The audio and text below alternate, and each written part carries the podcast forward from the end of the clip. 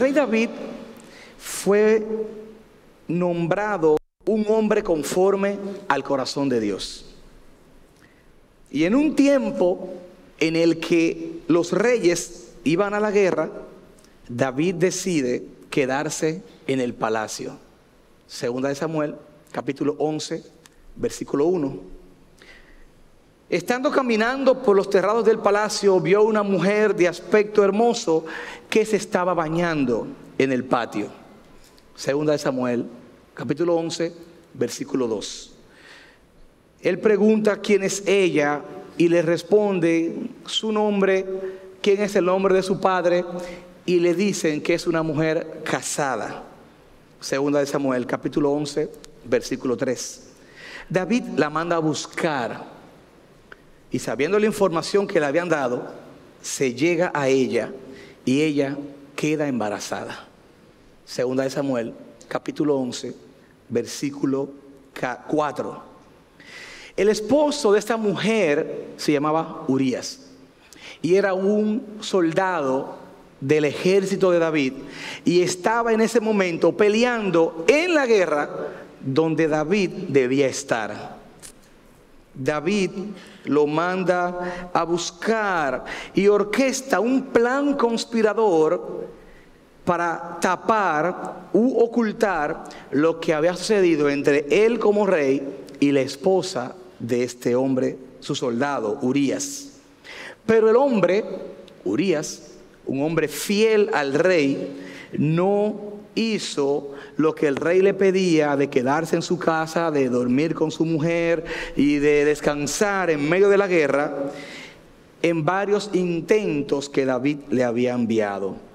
Segunda de Samuel, capítulo 11, versículos del 6 al 13. Viendo David la firmeza y la lealtad de este hombre, lo devuelve a la guerra con una carta debajo del brazo y le pide a este soldado que vuelva a la guerra y que le entregue esta carta a el jefe de su ejército, Joás, el capitán Joás. El hombre muy obediente hizo exactamente lo que David como rey le había pedido. Y en la carta se le pedía al capitán Joás que pusiera a este soldado, Urias, en el frente de batalla más candente y que lo dejaran solo. Joás escucha la orden de su rey, hace lo que le pidió en la carta y ah, ya me imaginamos el desenlace. Este hombre fue dado muerte en medio de una guerra y se contó como una muerte de guerra. Luego le llevaron la noticia al rey, el cual ah, dio la noticia a la viuda y después de guardar un luto por un tiempo, David fue y la tomó nuevamente en calidad de mujer y ella le dio otro hijo a David. Segunda de Samuel, capítulo 11, versículos del 14 al 27. Si usted tiene su Biblia abierta conmigo, el versículo 27 termina diciendo algo notorio. Pero lo que David había hecho fue malo a los ojos del Señor. Luego pasamos al capítulo 12, ahí en su propia Biblia, de segunda carta de Samuel. Tiempo después, pasó, pasó un tiempo. Dios envía al profeta Natán a visitar a David. Y Natán llega a David como profeta y le hace una historia. Había dos hombres en una ciudad, uno rico y el otro pobre. El rico tenía muchas ovejas y vacas, pero el pobre no tenía más que una corderita que él había comprado y criado, la cual había crecido junto a él con sus hijos comía de su pan, bebía de su copa y dormía en su seno, y era como una hija para él. Vino un viajero al hombre rico, y éste no quiso tomar de sus ovejas ni de sus vacas para preparar comida para el caminante que había venido a él, sino que tomó la corderita de aquel hombre pobre y la preparó para el hombre que había venido a él. Y se encendió, versículo 5 del capítulo 12, y se encendió la ira de David en gran manera contra aquel hombre. Y dijo a Natán, vive el Señor, que ciertamente el que el hombre que hizo esto merece morir. Debe de pagar cuatro veces por la cordera que porque hizo esto y no tuvo compasión. Y Natán le responde en el versículo 7, tú eres ese hombre. Esta introducción parece sacada de una novela, pero fue un episodio en la vida del rey David. Fue un episodio en la vida del rey David, autor del salmo que hoy estaremos estudiando. Y la Biblia no edita las faltas incluso de las personas más aplaudidas en su palabra lo cual es una evidencia de la sinceridad de los escritores de las Sagradas Escrituras. Así como de que no escribieron para favorecer a ninguna persona ni a ningún grupo de las narraciones, como el resto de la Biblia. La Biblia se escribió para nuestra enseñanza y para que el que esté firme mire que no caiga. Al parecer había pasado mucho tiempo desde que David cometió el pecado de adulterio con Betsabé y la planificación de este asesinato hasta ser confrontado por el profeta Natán, porque el texto relata de que nació el niño. Ella tuvo un hijo producto de ese encuentro. Pero una pregunta que surge acá es, ¿cómo nosotros nos imaginamos a David en ese proceso de transición entre el pecado cometido, capítulo 11, y la visita del profeta Natán y, y la confrontación, capítulo 12. Nosotros lo leemos como una sola historia, pero pudieron haber pasado meses, cuidados y un año entre la narrativa que acabamos de leer en apenas uno o dos minutos. Un verdadero hijo de Dios va a sufrir las consecuencias internas y externas o públicas de sus acciones delante de Dios. David se acostaba tranquilo o David se acostaba mortificado por el pecado que había cometido. David estaba viviendo como que nada había pasado cuando había un asesinato bajo su su apellido, y una mujer ajena tomada, y un hijo nacido producto de esa aventura. En algún punto de nuestra vida, hermanos, todos nosotros somos cómplices de nosotros mismos. En algún punto de lo interior de nuestro corazón, cada uno de nosotros es cómplice de sí mismo. Y yo quiero que leamos y que vayamos juntos al texto central del día de hoy, que es el Salmo 32. Y que lo leamos desde el versículo 1 hasta el versículo 5.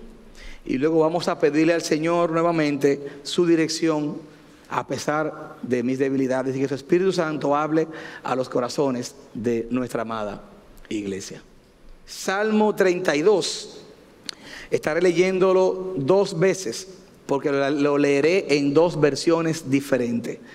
Primero voy a leer la Biblia, las Américas, versículo 3 al versículo 5. Mientras callé mi pecado, mi cuerpo se consumió con mi gemir durante todo el día, porque de día y de noche tu mano pesaba sobre mí. Mi vitalidad se desvanecía con el calor del verano. Mi pecado te manifesté y no encubrí mi iniquidad. Dije, confesaré mis transgresiones al Señor y tú perdonaste la culpa de mi pecado. Nueva traducción viviente. Versículo 3. Mientras me negué a confesar mi pecado, mi cuerpo se consumió y gemía todo el día. Día y noche tu mano de disciplina pesaba sobre mí mi fuerza se evaporó como agua al calor del verano. Finalmente te confesé todos mis pecados y ya no intenté ocultar mi culpa. Me dije, le confesaré mis rebeliones al Señor y tú perdonaste toda mi culpa. Desapareció. Oremos una vez más al Señor. Padre, hay mucha carga dramática en este pasaje porque nos retrata a cualquiera de nosotros. Hay mucha carga dramática porque es la verdad de un corazón que se inclina hacia el mal. Aún sabiendo que tú eres Dios, aún conociéndote como Señor, nuestro corazón se inclina hacia el mal. Te pedimos, Señor, que tú hables a tu pueblo una vez más. En nombre de Cristo Jesús. Amén. El libro de los Salmos es un hermoso libro, es un cancionero, es un himnario, es un libro de canciones con 150 canciones separados en cinco tomos. Es, es, una enciclopedia de cinco tomos y es un libro que envuelve el corazón de diversos autores de la palabra del Señor. Hombres que escribieron en diferentes circunstancias. Escribieron en alegría, escribieron en tristeza, escribieron en dolor. Y este Salmo 32, el cual ahora tenemos en nuestras Biblias abiertos, algunas versiones de la palabra, inicia con un encabezado eh, de, por parte del autor del Salmo y usa pues la palabra masquil. Algunos... Ah, algunos pueden leerlo en su salmo. Salmo de David, masquil. ¿Qué es un masquil? Es un poema didáctico, es una canción didáctica. Uh, masquil se traduce como atento que da inteligencia. Posiblemente estamos hablando de una canción escrita para dejar una enseñanza. Algunos recuerdan alguna canción que nos enseñaron desde pequeño, un masquil, una canción escrita con un tema de lengua española, de matemáticas, de literatura. Muchos cantaron eh, A, B, C, D, G para aprenderse las vocales o el abecedario. algunos le ha pasado, algunos recordarán canciones desde pequeño. Son masquil, son canciones de carácter didáctico. Pues ya en el encabezado se nos está diciendo que esta canción, porque los salmos eran canciones o son canciones, estaba escrita para dejarnos una enseñanza para aprender.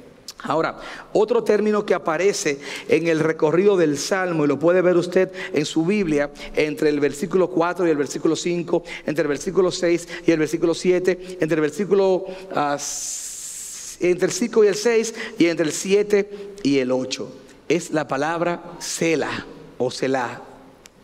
En sus Biblias está. Es un término musical, es un término litúrgico que da un sentido a este salmo y muchos autores entienden que Sela era una invitación en medio de la canción a hacer silencio y que la música siguiera sonando. Acabamos de cantar al Señor en este momento, hace un momentito. Y muchas de las canciones que cantábamos tenían fracciones o fragmentos musicales en el cual la congregación no cantaba. Es como un puente musical. Muchos autores también le atribuyen al Sela una pausa en el canto, pero una pausa de carácter reflexivo. Estoy cantando, pauso y pienso en lo que estoy cantando.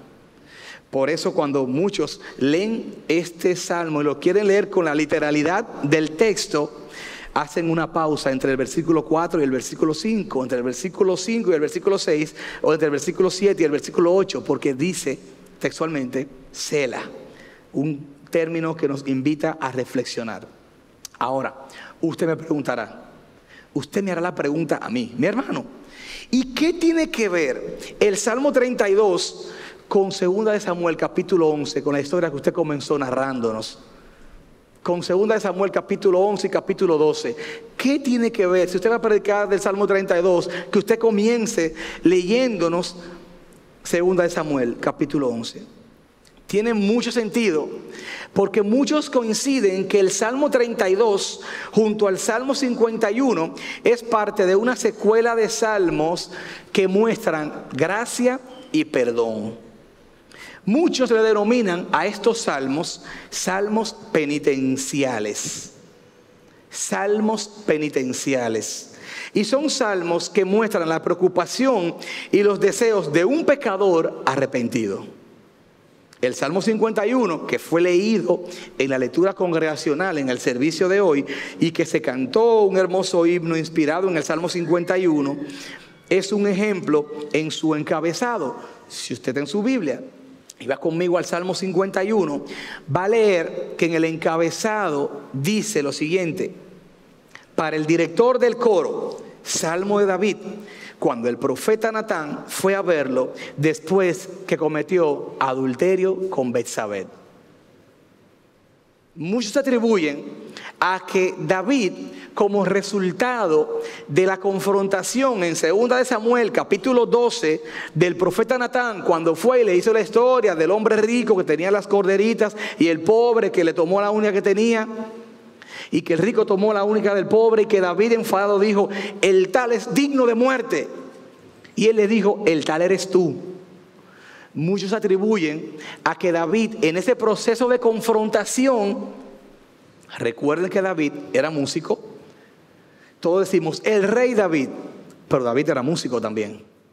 David inventó instrumentos y David escribió muchos de los salmos que están en el libro de los salmos. Y muchos atribuyen, y es la realidad, que David escribió varias canciones o varios salmos producto de esa experiencia que él vivió.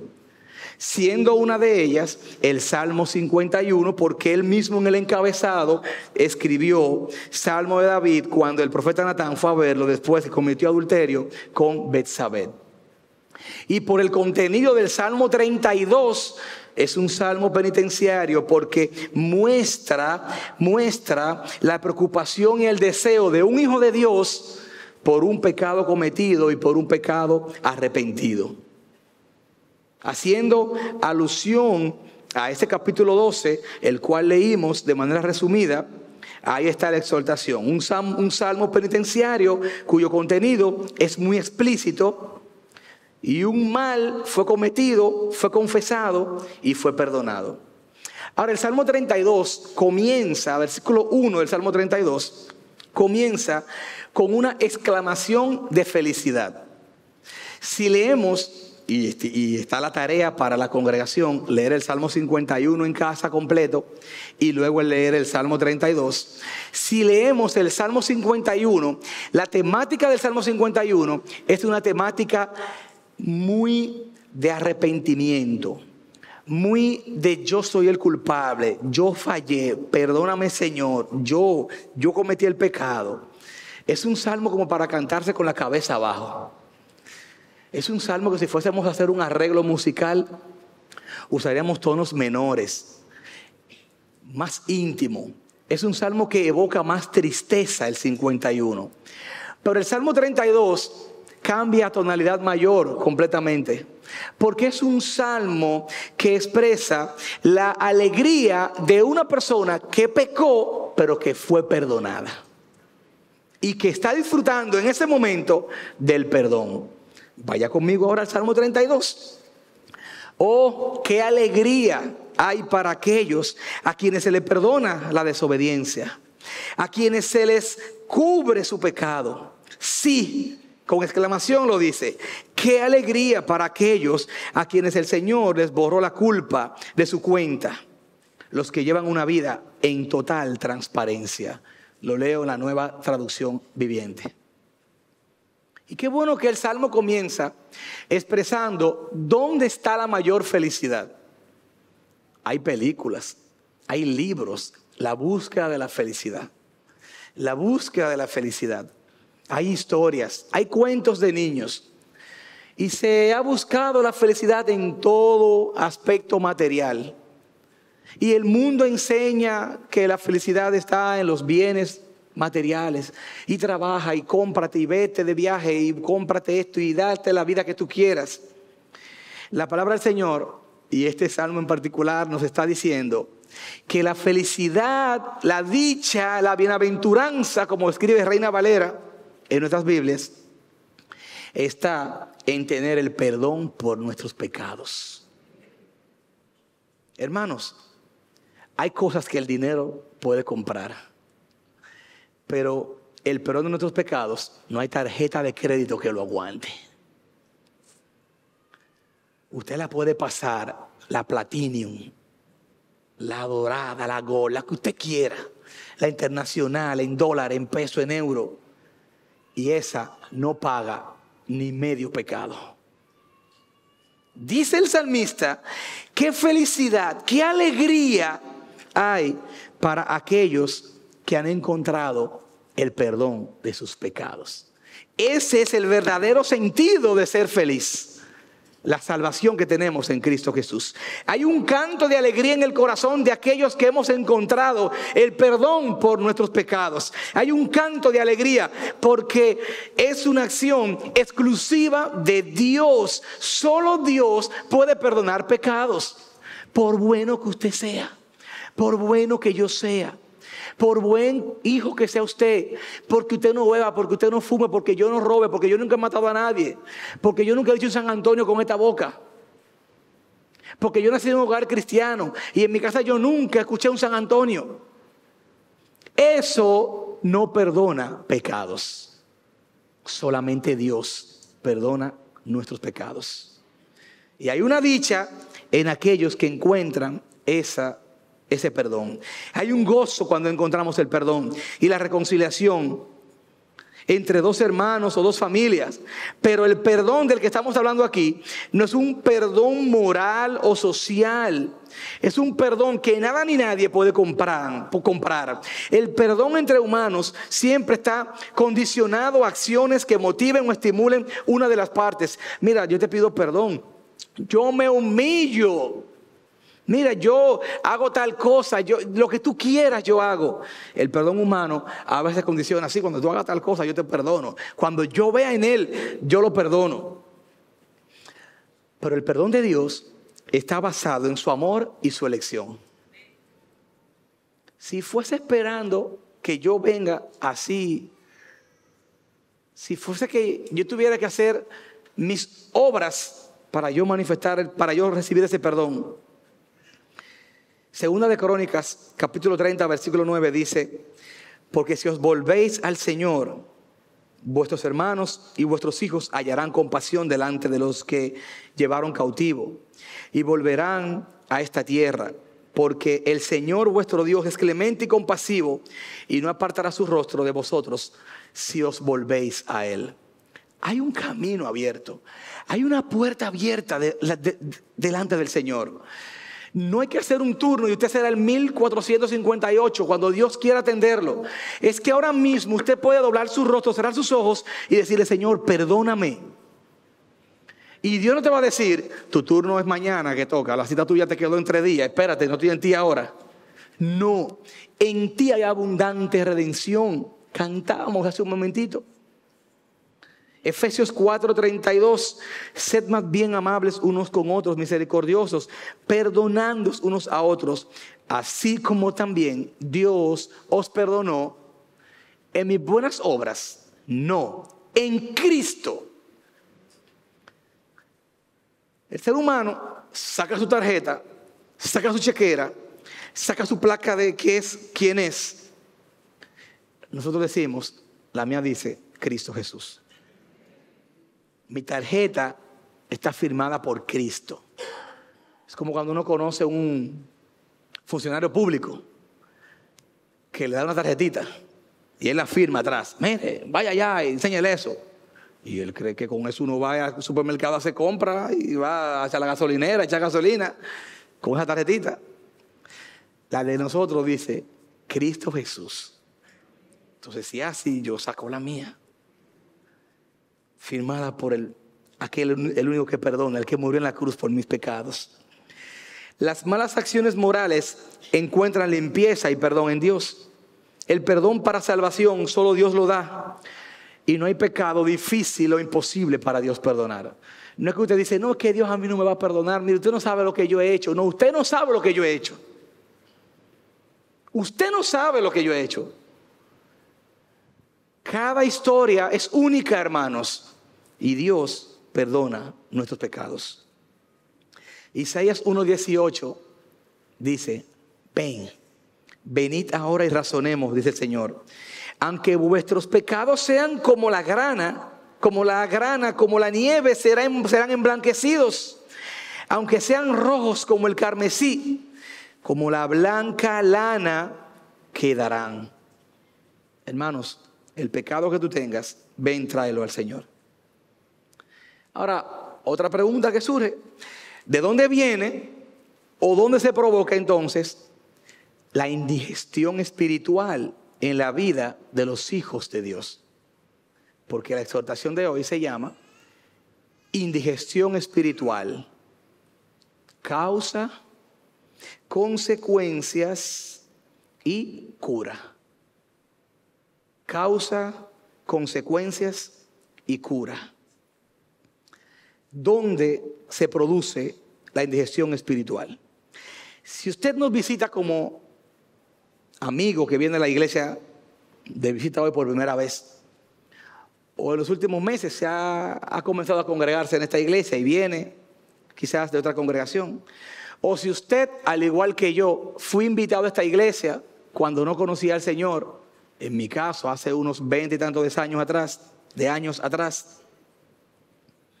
Si usted nos visita, puede pensar que estamos hablando de confesar o de perdonarnos, yendo donde una persona que yo le voy a hacer, yo voy a hacer una catarsis con él y él me va a decir, mira, haz esto y esto y yo te perdono.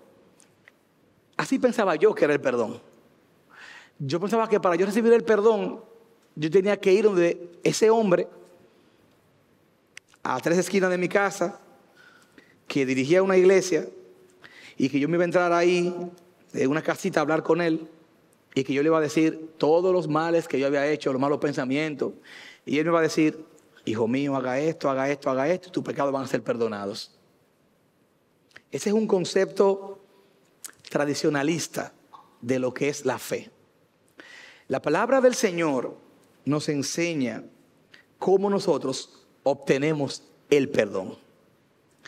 Y repito, la cita con quien perdona está abierta. El teléfono del que perdona nunca está ocupado. Él tiene muchas líneas, millones de líneas, porque cada alma tiene acceso a comunión directa con Él.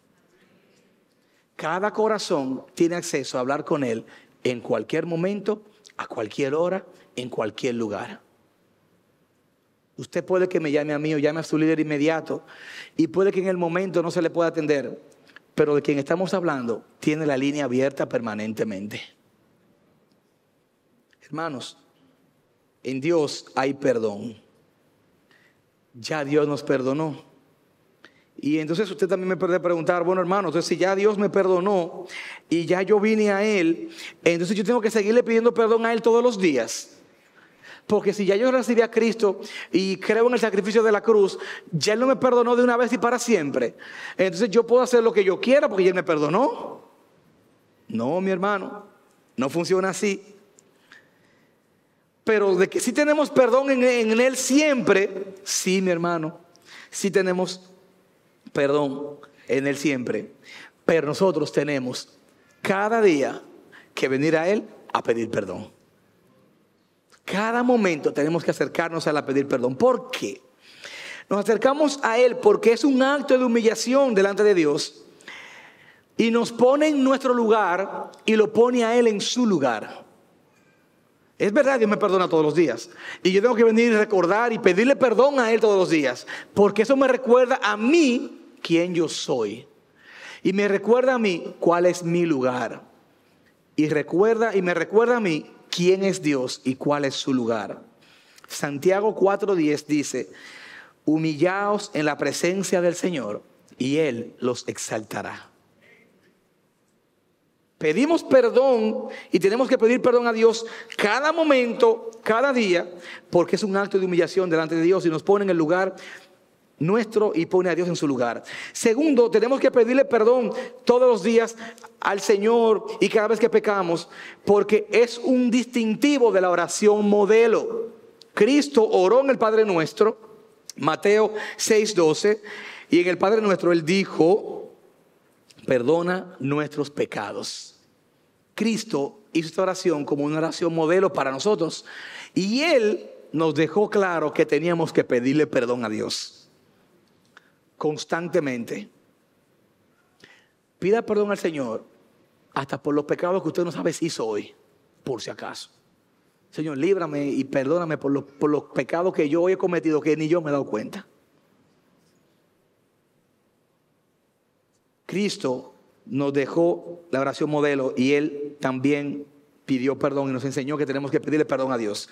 Número tres, tenemos que pedirle perdón todos los días al Señor y cada vez que pecamos, porque es un distintivo de que usted nació de nuevo.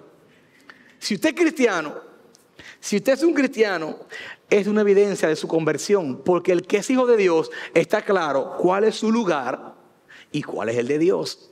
Dios es el, Señor. Nosotros venimos aquí, yo te ordeno, Señor, yo te declaro a lo que yo te estoy diciendo, yo soy tu hijo y yo soy heredero y príncipe. Cuidado.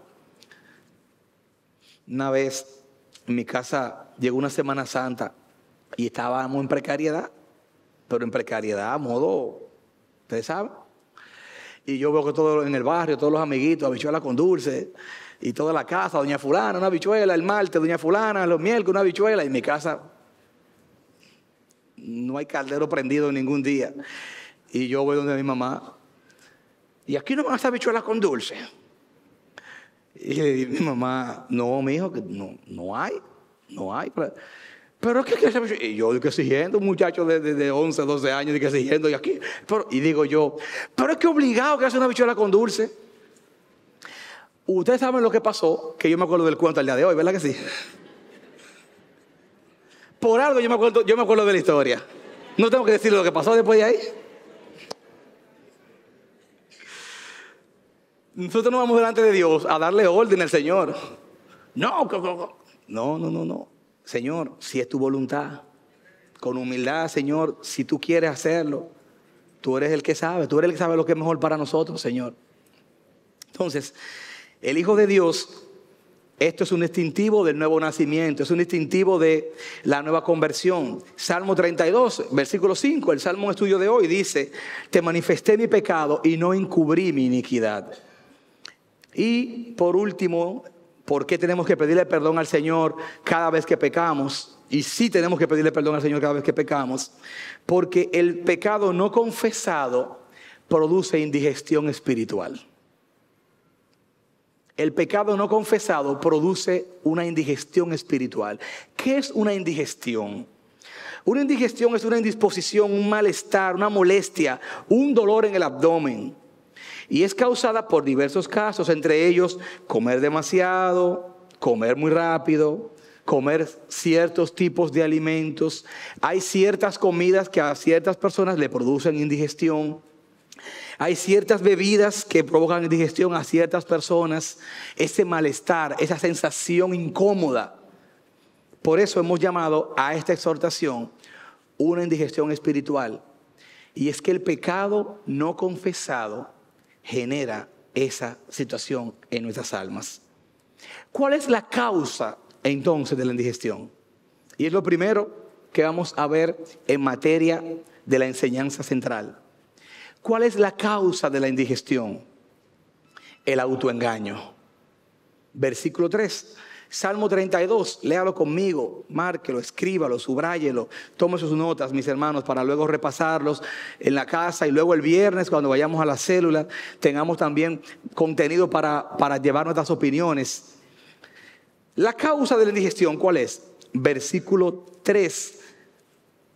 Hay un estancamiento en la vida de aquellos que estando en Cristo viven ocultando, autoengañándose, aparentando piedad, mintiendo o llevando doble vida. Hay un estancamiento. Esta es la causa. Y David dijo en el versículo 3, mientras callé. Otra versión dice, mientras me negué a confesar mi pecado. Otra versión dice, mientras callé mi pecado. ¿Cuál es la causa de la indigestión? El autoengaño. mientras usted se viva autoengañando, mientras yo viva ocultando o aparentando lo que yo soy, lo que yo no soy, o mientras yo viva mintiéndome a mí mismo primero, primero también mintiéndole a Dios y mintiéndole a la gente. La doble vida es causa de la indigestión espiritual. Proverbios 28, 13 dice la primera parte, el que encubre sus pecados no prosperará. El que encubre sus pecados no prosperará. Isaías 29:15 dice, hay de los que van muy hondo para esconder sus planes al Señor y realizan sus obras en tinieblas y dicen, ¿quién nos ve? ¿O quién nos conoce? Aquí nadie me conoce. Yo me puedo ir al lugar más remoto de la tierra y decir, aquí yo puedo hacer lo que yo quiera, porque aquí nadie me conoce. Dice el Salmo 139, ¿a dónde miré de tu presencia? ¿Y a dónde huiré de tu espíritu? Si subo a los cielos, allí estás tú. Y si en el Seol hiciera mi lecho, aún allí estás tú. La gente solamente lo ve como un lugar físico, pero vean la comparación del salmista. En el lugar más alto que yo puedo ocultar, o en el más hondo, aún ahí está Dios. De norte a sur, simbólicamente hablando. Y dice, si habitar en el extremo del mar, de este a oeste, aún allí estás tú. Isaías 29 dice que hay de aquellos que se esconden, que le esconden sus planes al Señor y que realizan sus obras en las tinieblas y dicen, ¿quién nos ve? ¿Quién nos conoce? Hebreos 13, 4:13 dice, y no hay cosa creada oculta a su vista sino que todas las cosas están descubiertas, están al descubierto y desnudas ante los ojos de aquel a quien tenemos que dar cuenta. Todas las cosas están a la vista de aquel a quien tenemos que dar cuenta. Todas las cosas. Hay algo en mi corazón, hay algo en tu corazón, hay algo en tu alma, hay algo en mi alma que Dios sabe, porque Dios todo lo sabe, pero digámoslo de esta manera, que Dios deba de saber.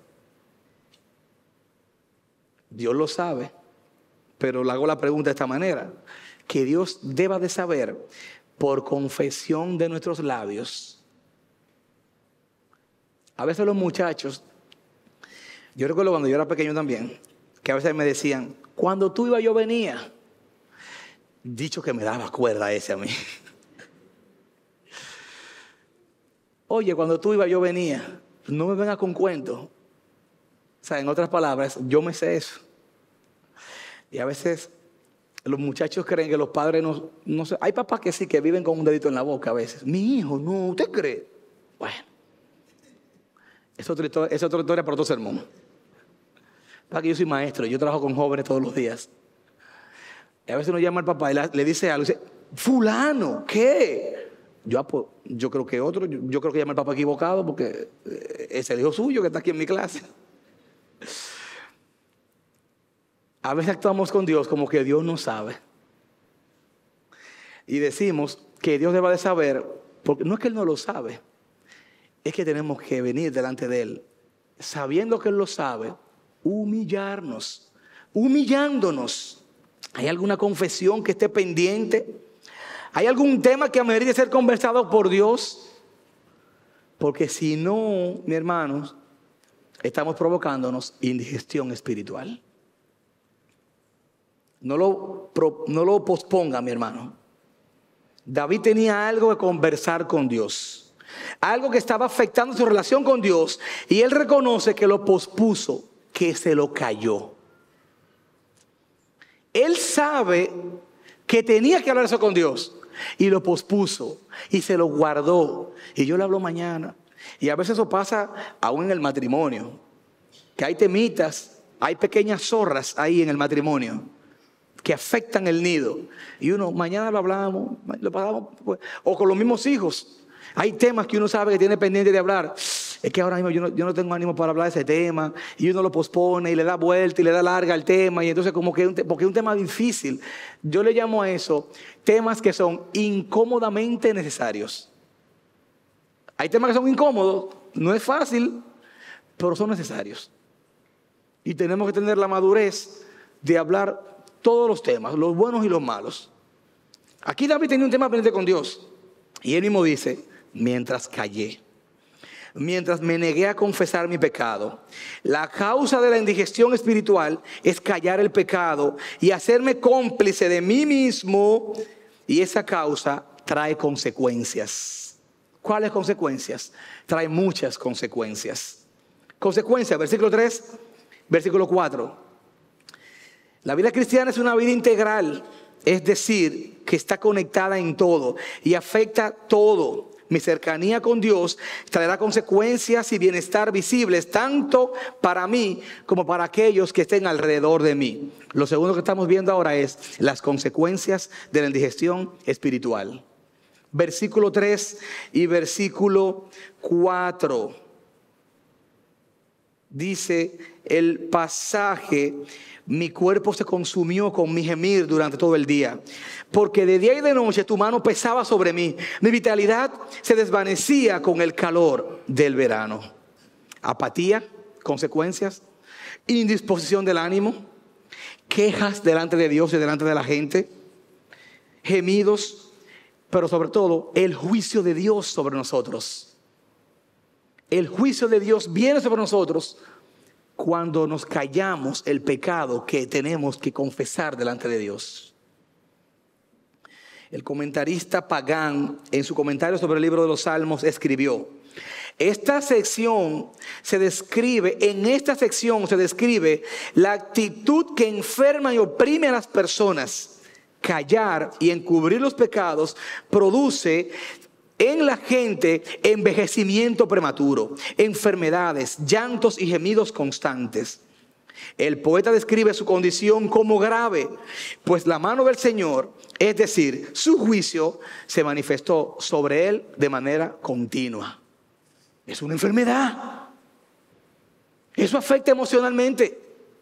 Eso le quita el sueño a cualquiera. Le quita el hambre a cualquiera. Lo distrae. El pecado no confesado es un cáncer. Trae consecuencias. Trae el juicio de Dios sobre nosotros. Afecta nuestra vida. Afecta nuestro matrimonio. Afecta a nuestros hijos. Afecta a la economía. Afecta a la casa. Afecta a todo. Los cristianos tenemos una vida integral. No es que solamente, bueno, en la iglesia. No. Afecta a todo, mis hermanos. Hay muchas consecuencias como resultado de la lejanía intencional de Dios. Un verdadero hijo de Dios tiene momentos y altibajos, tiene días difíciles como parte del propósito de Dios divino para su vida, como parte de ese proceso de enseñanza de Dios, ese proceso que nos hace más, más dependiente, más dependiente de Él pero hay implicaciones especiales para quienes insisten en callar y callar y callar una confesión, sabiendo que tiene que hablarla con Dios. No podemos vivir el día si somos verdaderos hijos de Dios, con temas con Dios y nosotros mudos. Dios nos está esperando. El teléfono está ahí. La línea está abierta no está ocupada la línea. Gálatas 6, 7 y 8. No os engañéis. No se dejen engañar. De Dios nadie se burla. Pues todo lo que el hombre siembra, eso también segará. Porque el que siembra para su propia carne, de la carne segará corrupción. Pero el que siembra para el espíritu, del espíritu segará vida eterna. Hermano, cuidado. No juguemos con el pecado. No juguemos con eso. El autor del libro Pecados Respetables, Jerry Bridge, vino a República Dominicana y estuvo en el Seminario Teológico Bautista Dominicano, seminario de quien nuestro pastor Otto Sánchez es el presidente y director. Y hubo este conversatorio y estaba ahí el pastor Jerry Bridge, ya bien anciano, él falleció hace unos años. Y fue, creo que un año, un año antes del morir, hizo como una gira por varios países y estuvo aquí en República Dominicana. Y, lo, y todos les podían hacer preguntas y él contestaba, un señor de mucha sabiduría y de mucho caminar con Dios. Y el pastor Otto le hizo una pregunta que quedará para la historia. ¿Cómo terminar bien la carrera de la fe? un hombre de su edad, retirándose de esa manera. Y él le respondió, mira el pecado como Dios lo ve. No juguemos con eso. No juguemos con fuego. No nos engañemos. Dios no puede ser burlado. Todo lo que sembremos, eso vamos a cegar, hermanos. La indigestión espiritual tiene una causa cuando nos autoengañamos, cuando callamos el pecado. Trae consecuencias. Mi cuerpo se consumió con mi gemir todo el día, porque de día y de noche tu mano pesaba sobre mí. Mi vitalidad se desvanecía con el calor del verano. Pero también hay una cura para la indigestión espiritual. A veces uno tiene, uno tiene indigestión. ¿A cuánto le ha pasado aquí una indigestión? Y eso es desesperante. A veces no puede dormir, un dolor. Y los viejos por algo tienen sus canas. Y si eso se resuelve fácil.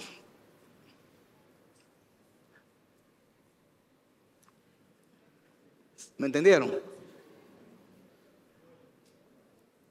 Vomita. Saca lo que está ahí adentro. La cura de la indigestión es la confesión. Versículo 5.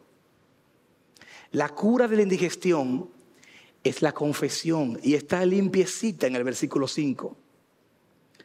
Te manifesté mi pecado y no encubrí mi iniquidad. Dije, confesaré mis transgresiones al Señor y tú perdonaste la culpa de mi maldad, de mi pecado. Gloria al Señor. Hubo un vómito. Hubo una manera abrupta de sacar todo. ¿Cuál fue? Desahogarse delante de Dios. Decirle al Señor, mira Señor, yo hice esto, esto, esto, esto, esto. La confesión trajo libertad. La confesión trajo el poder de experimentar el perdón divino de forma activa y de forma tangible. El comentarista Matthew Henry dijo sobre esta porción, cuando hay un verdadero arrepentimiento, también la rebelión es perdonada y su castigo es cancelado, de forma que ya no pesa sobre el pecador la mano de Dios el castigo es cancelado y ya no pesa sobre el pecador la mano de Dios. Primera de Juan, capítulo 1, ah, versículo 9 dice, si confesamos nuestros pecados, Él es fiel y justo para librarnos y perdonarnos de todos nuestros pecados y para limpiarnos de toda maldad, si los confesamos. Pero si decimos que no hemos pecado, le hacemos a Él mentiroso y su palabra no está en nosotros. Fíjese el contraste. Proverbios 28, 13. El que encubre su pecado no prosperará. Pero el que lo confiesa, más el que lo confiesa y se aparta, alcanzará misericordia. Hermanos, si debemos manejar el pecado conforme a su envergadura, lo que tenga y lo que conlleve a situaciones públicas y lo que no. Lo que no tenga ni conlleve implicación pública en el manejo del pecado, no debe manejarse de manera pública. Por ejemplo, un hermano está luchando en lo más íntimo de su corazón. Un hermano está luchando en lo más íntimo de su vida y hace uso de la medicina de la confesión.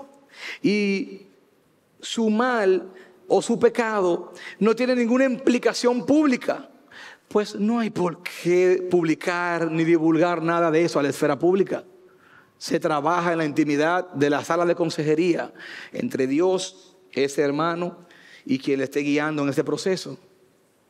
Ahora, si tiene implicación pública el pecado, debe de manejarse en la esfera conforme a las consecuencias de ese pecado.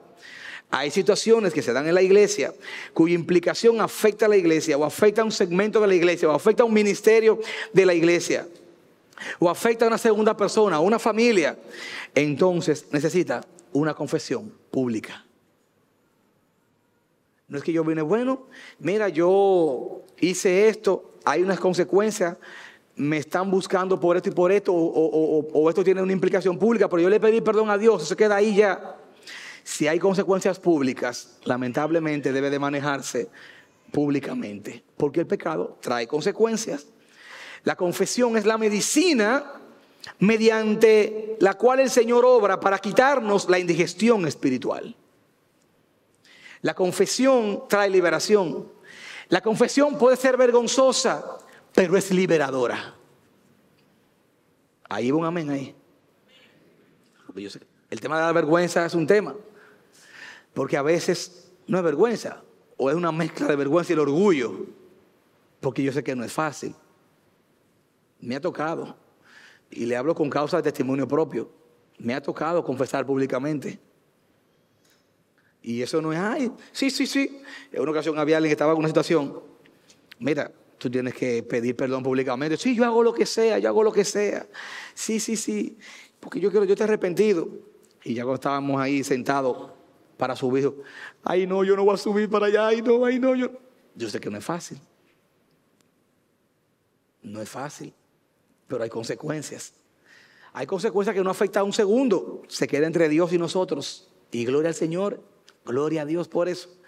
Pero si hay consecuencias públicas, tenemos que tener la humildad suficiente, así como tuvimos la valentía suficiente para hacerlo. La confesión es enemiga de la complicidad. La confesión es enemiga de la complicidad.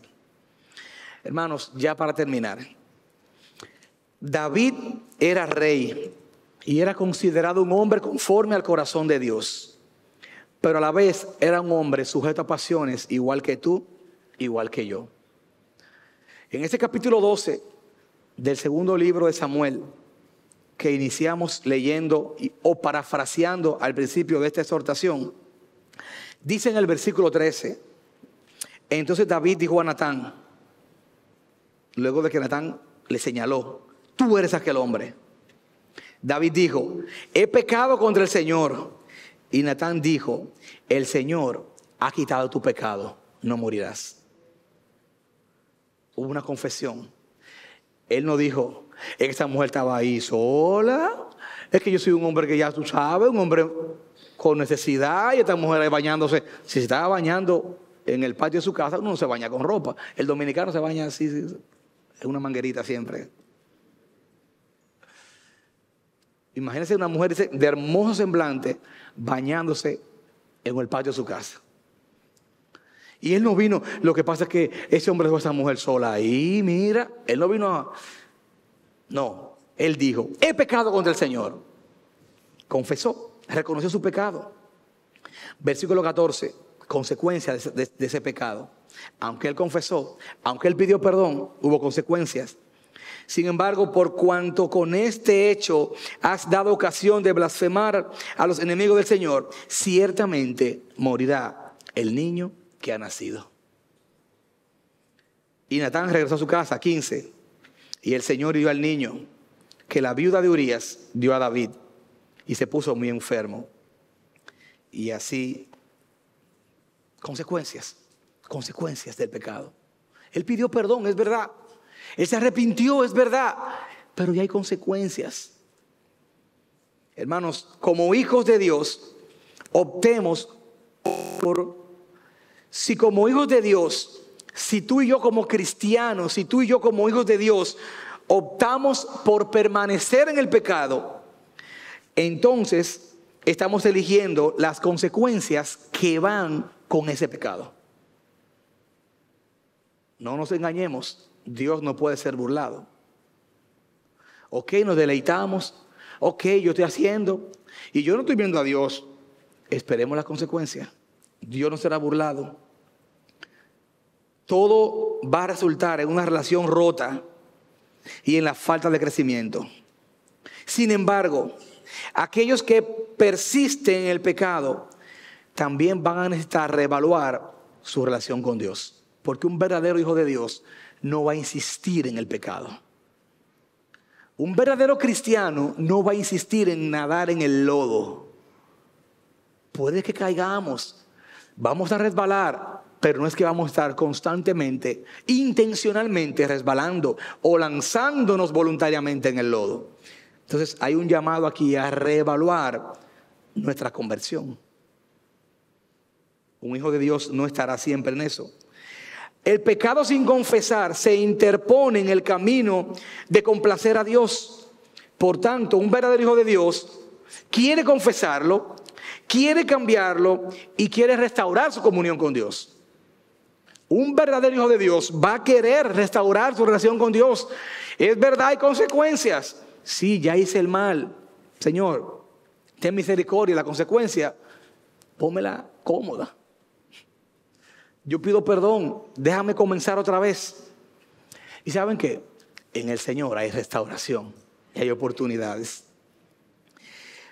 Capítulo 12 de Segunda de Samuel, versículo 24. Una luz al final del túnel. Un nuevo sol se levanta ante este gran mal que David había cometido. Luego David, versículo 24 de Segunda de Samuel 12. Luego David consoló a Betsabé, su esposa ahora. Pasó un tiempo ya, ya este hombre había muerto. Había un hijo ya entre David y ella que también murió por otra la consecuencia. David la consoló, se acostó con ella. Entonces ella quedó embarazada y dio a luz un hijo. Y David lo llamó Salomón. El Señor amó a ese niño y mandó a decir por medio del profeta Natán que debería llamarlos, llamar a ese niño Jedidías que significa amado del Señor, como el Señor le había ordenado. Hay oportunidad en el Señor, por difícil que sea la situación, por oscuro que se vea la habitación, hay una luz al final del túnel. ¿Qué causa la indigestión espiritual? Pregunta de examen número uno. El pecado no confesado. Versículo 3 de Salmo 32. El autoengaño, la complicidad con la carne. ¿Cuáles son las consecuencias?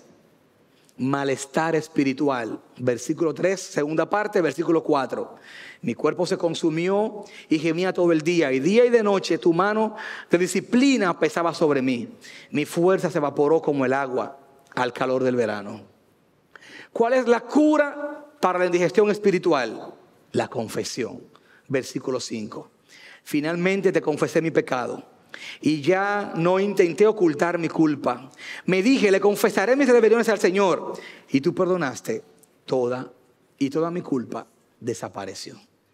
Iglesia, tú que has venido a Cristo, que el Señor nos ayude a tener la humildad para confesar cualquier pecado, por difícil y vergonzoso que sea. Que el Señor me ayude a mí y a tener los pantalones. Y el Señor nos libre a cada uno de nosotros de avergonzar su nombre y de avergonzar, de avergonzar el nombre del Señor, el nombre del reino y el nombre de su iglesia. Si tú nos visitas hoy, amigo, que estás hoy por primera vez, o que vienes constantemente a la iglesia, el primer paso para la cura de la indigestión es un paso espiritual y es venir a Cristo Jesús. Yo hablo a la iglesia de esta manera, amigo que nos visita, porque ya el que es cristiano ya tomó ese paso, ya entregó su vida a Cristo. Pero si es tu caso que estás aquí hoy y no tienes una relación con Dios, venir a la iglesia no es malo, pero no salva a nadie. Y nosotros queremos que tú te vayas de aquí, más que con el nombre de la Ivo tallado en tu piel, te vayas con el nombre de Cristo tallado en el corazón. Por eso te queremos hacer una invitación. Y si tú nos acompañas hoy, el paso número uno para el problema espiritual es entregarle nuestra vida a Cristo Jesús. ¿Estás tú dispuesto a hacer eso en esta tarde ya? Yo voy a orar y voy a extender la invitación a ti que viniste hoy por primera vez, o por segunda, o por tercera vez, o que eres nuevo, o que vienes de aquí constantemente y nunca le has entregado tu vida al Señor. El primer paso para que se cure el problema de la separación entre Dios y nosotros es venir a Cristo y entregar nuestra vida a Él. Iglesia, acompáñenme en oración. Y en 30 segundos pensemos si hay algo que confesar delante de Dios. Mi hermano, mi hermana, no nos vayamos de aquí con eso ahí guardado. Díselo al Señor, aunque sea doloroso, vergonzoso, aunque traiga lágrimas, díselo al Señor. Vomita el mal y sal liberado hoy delante de Dios.